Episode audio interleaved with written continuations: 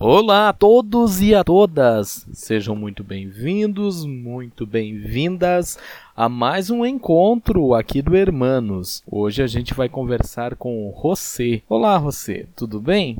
A primeira pergunta é: o que te trouxe para o Brasil? Um sonho de vida e um amor. Desde a adolescência quis ser músico profissional, mas a realidade artística do Peru é muito dura nesse sentido e a família não apoiou. Por coisas que só Deus sabe, fui chamado para trabalhar de músico num navio. Larguei tudo o que estava fazendo e abracei o sonho. No navio, conheci uma curitibana que também estava trabalhando lá e nasceu o amor. Com as economias do meu trabalho no mar, voltei para meu país decidido a procurar um lugar adequado para iniciar meus estudos formais na música. Como dizem, unindo o útil com o agradável, cheguei em Curitiba em 2012 Aquele relacionamento acabou não indo para frente. Por outro lado, fui aceito na Escola de Música e Belas Artes do Paraná, atualmente é a Universidade Estadual do Paraná.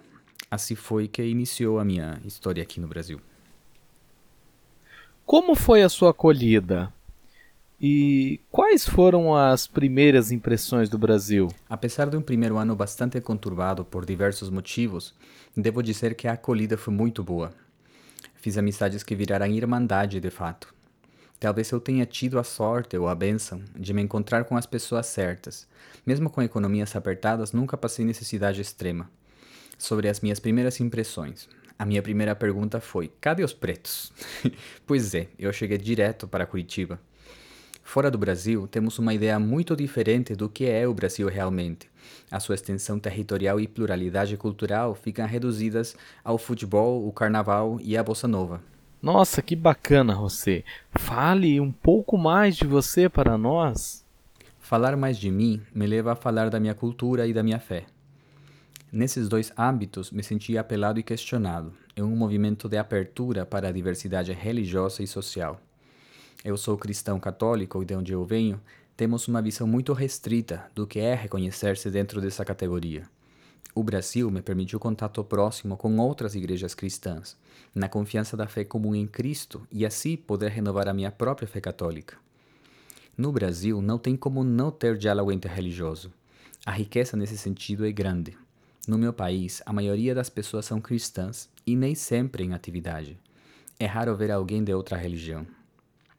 Enquanto sociedade, podemos dizer que o Peru é bastante tradicional, na forma de ser, na forma de reconhecer-se e na forma de julgar.